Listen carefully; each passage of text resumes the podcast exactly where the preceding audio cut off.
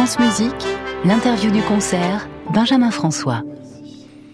Bienvenue dans l'interview du concert que nous allons passer ce soir en compagnie du violoncelliste Nicolas Alstedt, qui vient de nous jouer le concerto de pour violoncelle d'Elgar dans ce concert de l'Orchestre Philharmonique de Radio France dirigé par la chef Simone Yang qui passeront à nous voir quant à elle en deuxième partie. Bonsoir Nicolas Alstedt. Bonsoir. Merci de, de, me rejoindre ici au micro de France Musique. Alors, ce concerto d'Elgar que vous venez de nous jouer, merveilleusement écrit pour votre instrument, euh, on sent que euh, Elgar n'a pas forcément besoin de faire jouer le, le, soliste en permanence dans les aigus, mais que tout l'instrument résonne naturellement à quoi cela est-il dû, Nicolas Halstedt C'est une réduction de la partition. En fait, c'est un concerto de sa fin de sa vie, et en fait, il voulait vraiment juste dire les dernières choses essentielles. Sa femme était morte, c'était la fin du, de la Première Guerre mondiale, mmh. quand euh, il était, il était vraiment en danger. Il avait une opération de, de euh, une tonsillite, et euh, c'était très dangereux pendant ce temps. Et quand il entendait les fusils du euh, Channel, comment est-ce qu'on dit De la Manche. De la Manche, il a, il a ressenti ce premier thème du premier mouvement. Et en fait, quand on regarde la partition, de temps en temps, il y a une édition, on voit le concerto de violon, violon et de violoncelle. Le violon, c'est très très très complexe et très très riche de la partie d'orchestre. Et ici, il y a seulement, c'est vraiment déserté. Il y a seulement un, un point d'orgue, quelques contrepoints, deux clarinettes et le reste, le violoncelle est dans ce désert de la fin de la vie. C'est pour cela, il faut pas trop forcer. non, et le, le, le, violoncelle résonne naturellement avec une complémentarité dans, dans l'orchestre qui est, qui est très touchante. J'ai envie de dire, on était en train de se dire avec Catherine Prenegal réalisatrice de cette émission, il y avait des moments très féminins, mais aussi des moments très masculins. Je ne sais pas si ces deux catégories vous parlent, Nicolas Alstedt. Oh, il y a tellement de catégories. En fait, je, je, je déteste les catégorisations, mais dans, dans, une pièce comme ça, c'est bien sûr, il y a toujours euh, du masculin et du féminin. Ça, c'est du yin et yang. Voilà, c'est ça. Ce qu'on peut. Il y a tellement de choses qui se complémentent et dans la vie et aussi dans l'art et aussi dans la musique, bien sûr. Alors, ce, ce concerto, j'imagine que vous jouez aussi beaucoup d'autres concertos, mais vous dirigez aussi, Nicolas Alstedt. Comment arrivez-vous à concilier ces deux vies? on ne dort pas. en fait, j'étais lancé dans la direction. La direction m'a toujours beaucoup intéressé, mais j'avais pas eu, eu, le plan de diriger parce que le violoncelle, c'est tellement euh, occupant. mais après, on m'avait demandé de, de faire l'orchestre, de, de, continuer un orchestre que Adam Fischer avait euh, fondé. Et c'était un immense plaisir. Et en fait, maintenant, j'ai vraiment besoin de faire ça pour, euh, pour continuer les études. De, les études, ça continue toujours, mais avec le euh, répertoire symphonique, c'est très important. Je trouve tellement important que les gens qui jouent un concerto de Dvorak, il faut d'abord euh, préparer et, et, étudier la partition d'orchestre avant prendre le violoncelle et euh, jouer une seule note de la partie. Parce que toutes les concertos, surtout comme Dvorak, euh, surtout c'est une symphonie avec violoncelle obligatoire et d'autres concertos aussi. Et, euh, et ça m'oblige vraiment de aussi de le travail d'un chef c'est c'est pas seulement le, le bâton la battue. la battue c'est la psychologie c'est la connaissance. Si je, je travaille une pièce si, si je programme une pièce je veux lire tout du compositeur, je veux connaître tous ses œuvres, je veux savoir ce qui l'a intéressé pour savoir qu'est-ce qu'il quels sont les ingredients euh, de, de, de, de, cette pièce. Et il faut digérer tout ça et il faut lire beaucoup et je trouve ça tellement passionnant et intéressant et je trouve que ça devrait passionner chaque musicien. C'est pour cela je peux pas dire c'est différent la direction, bien sûr, mais la musique c'est la musique et on, on la fait avec les mains, avec les mots et ou avec son son et c'est différent mais le plus complexe, le plus intéressant. Et la musique pour vous, Nicolas Alstedt, c'est aussi euh, pratiquer la totalité du répertoire dans toute sa richesse, notamment de la musique ancienne jusqu'à la musique contemporaine. Le violoncelliste moderne se doit d'être absolument spécialiste de toutes les époques aujourd'hui Oh, chacun fait ce, qu'il veut, mais euh, je trouve très important de jouer la musique de notre époque, même si les, euh, tout est basé sur les grands chefs-d'œuvre des derniers 3 ou 400 ans. Et de temps en temps, on a toujours un peu les doutes où ça va arriver, mais il faut, il faut absolument, je euh, commissionne, je commande trois euh, concertos par année et des pièces, et il faut jouer aussi pour comprendre comment jouer une pièce de Brahms, pour co comprendre le dilemme, comment noter des idées, la musique, comment noter ça. La notation, c'est très, très, très limité Alors il faut faire ça et il faut jouer euh, sur les anciens instruments pour comprendre le langage des compositeurs. À la fin, bien sûr, un Bach c'est tellement génial comme musique. On peut jouer ça sur le marimba et sur la trombone et ça, ça va toujours rester une musique vraiment géniale. Et ma version préférée des sonates pour violon, c'est sur la mandoline de Chris Steele. Mais euh, il faut, je trouve que chacun qui joue un instrument, il faut d'abord commencer avec les cordes en boyau pour euh, vraiment comprendre le physique d'un instrument, euh, parce que de mettre les cordes en métal sur un instrument qui a 300 ans, déjà ça fonctionne pas très bien et ça casse les instruments. Et aussi euh, de, de, parler sur un instrument.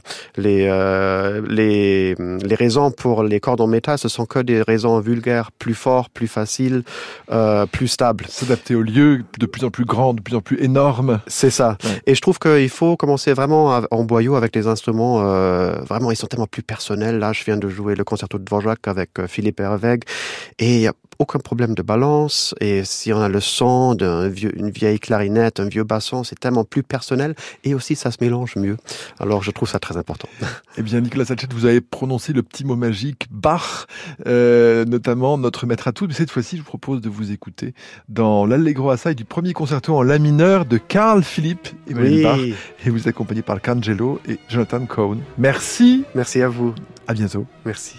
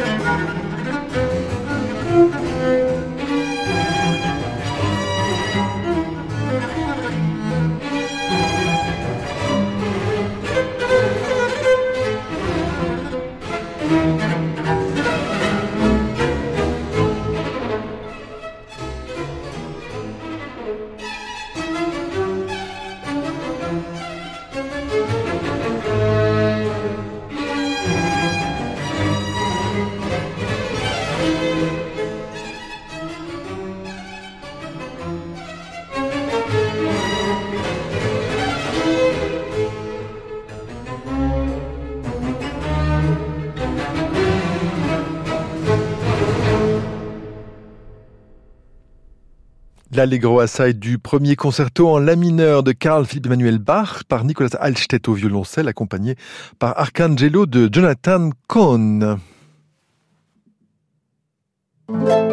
France Musique, le concert du soir. Benjamin François. Bonsoir Simone Young. Bonsoir. Vous faites ce soir vos débuts avec l'Orchestre Philharmonique de Radio France. Quelles sont vos premières impressions? Oh, euh, j'adore cet orchestre déjà. Alors, euh, je suis dans la position très privilégiée que j'ai dirigé beaucoup l'orchestre national et euh, orchestre de Paris et à l'Opéra Bastille et maintenant avec la Philharmonique, je fais le tour des orchestres parisiens. Oui, ça faisait un grand plaisir de travailler avec eux cette semaine. Simon Young, comment aimez-vous travailler une partition comme la cinquième symphonie de Tchaïkovski, que nous allons entendre maintenant en deuxième partie de ce concert? Quels accents avez-vous mis durant les répétitions avec les musiciens de l'Orchestre Philharmonique de Radio France? Alors la cinquième, c'est bien un des euh, plus connus de toute la répertoire symphonique, presque encore mieux que la sixième. Et c'est pour ça que c'est dangereux parce que c'est trop simple de la jouer dans un mode euh, mezzo, mezzo, mezzo piano, mezzo forte, mezzo allegro, mezzo vivace, c'est mezzo, mezzo. Et euh, pour moi, je trouve c'est important de connaître les opéras des compositeurs qui ont écrit même les opéras et les symphonies. Parce que les symphonies, c'est clair, c'est la musique abstraite, mais les compositeurs qui ont fait des opéras, ils pensent toujours dans une mode mélodique, lyrique. Et euh, je trouve beaucoup d'Eugène Onegin dans la cinquième symphonie. Et euh, il y a une tristesse déjà dans la poésie de Pushkin, et même que dans la musique de Tchaïkovski. Même quand la musique est heureuse, par exemple, dans le troisième mouvement, il y a, les larmes ne sont pas très loin. C'est autre chose que agité. Et euh, j'ai parlé avec le musicien qu'il y a ces figures assez difficiles à jouer très très vite dans le scherzo, mais ils doivent être comme les ailes des papillons ou des petits oiseaux et pas agités, c'est pas nerveuse c'est comme un moment tranquille avant l'orage. Et euh, le quatrième mouvement, il y a une fierté, il y a bien sûr un air militaire.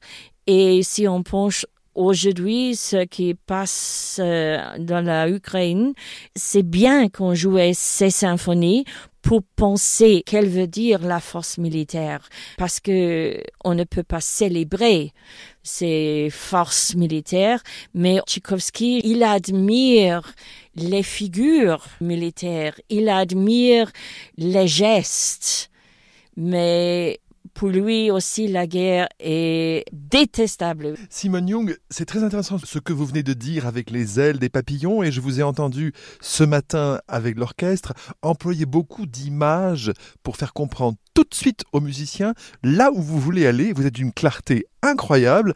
Est-ce que ces images mentales que vous employez est une manière pour le chef, en plus du geste, pour se faire comprendre des musiciens? Ah oui, je crois que oui, spécialement avec les top orchestres, parce que euh, vraiment, on peut une journée jouer pas la symphonie, corriger deux, trois petits coins et dire merci, euh, c'est tout, on se voit pour le concert. Ou essayer de trouver la profondeur, la tristesse, les idées claires. Et comme ça, c'est important que tout le monde ait les mêmes visions. Et si on pense aux gestes, on trouve aussi un son très bien équilibré qui se rassemble. Simone Young, vous avez aussi, à ce que j'ai entendu ce matin en répétition, on dit beaucoup que cette cinquième symphonie est triste et mélancolique, qu'il y a une certaine forme de déballage émotionnel de Tchaïkovski, de décharge émotionnelle sur cette cinquième symphonie, comme sur la sixième d'ailleurs, mais encore plus que sur la sixième. Et j'ai envie de vous demander, Comment, en tant que musicienne, rester sur la réserve par rapport à ces émotions ou bien vous plonger dans le bain des émotions? Qu'est-ce que vous préférez comme attitude? Dans les répétitions, je reste toujours un peu calme et hors de la chaleur euh, des émotions.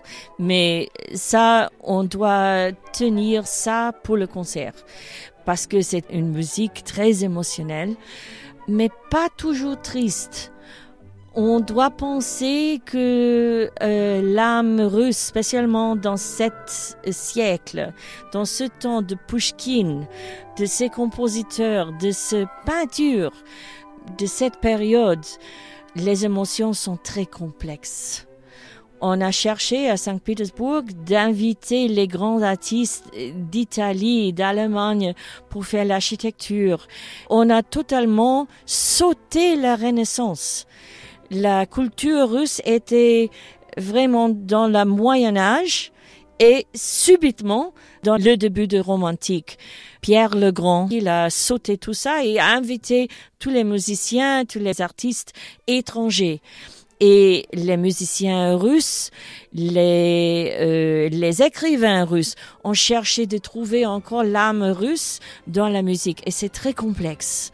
Il y a aussi un humour et on ne peut pas oublier qu'il y a aussi des petites blagues dans la musique. Quand on ces, ces phrases magnifiques du corps dans le deuxième mouvement, Exactement, c'était une des mélodies les plus beaux de cette période. Et contre ce mélodie, il y a une petite contre-phrase dans la flûte et dans le beau qui donne un sens d'être légère contre ce grand amour. Et ce sont les passions complexes que je cherche. Et on doit penser aussi que à ce temps-là, la culture russe était très près et presque les cousins avec la culture française. Et je trouve c'est peut-être pour cette raison que les orchestres français trouvent toujours les couleurs justes pour euh, Tchaïkovski. Merci Simone Young et belle deuxième partie de concert. Merci beaucoup.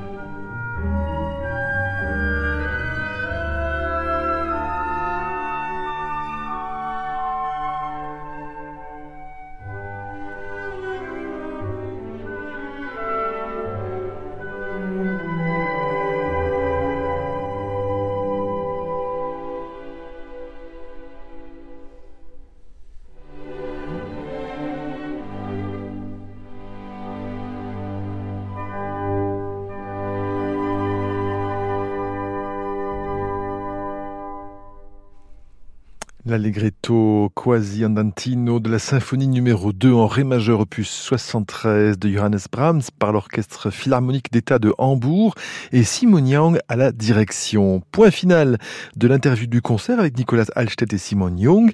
Vous pouvez podcaster cette séquence réalisée par Catherine Prinlegal avec Thomas Guinegagne au mixage et préparée par Aline Biette sur l'appli Radio France et le site francemusique.fr.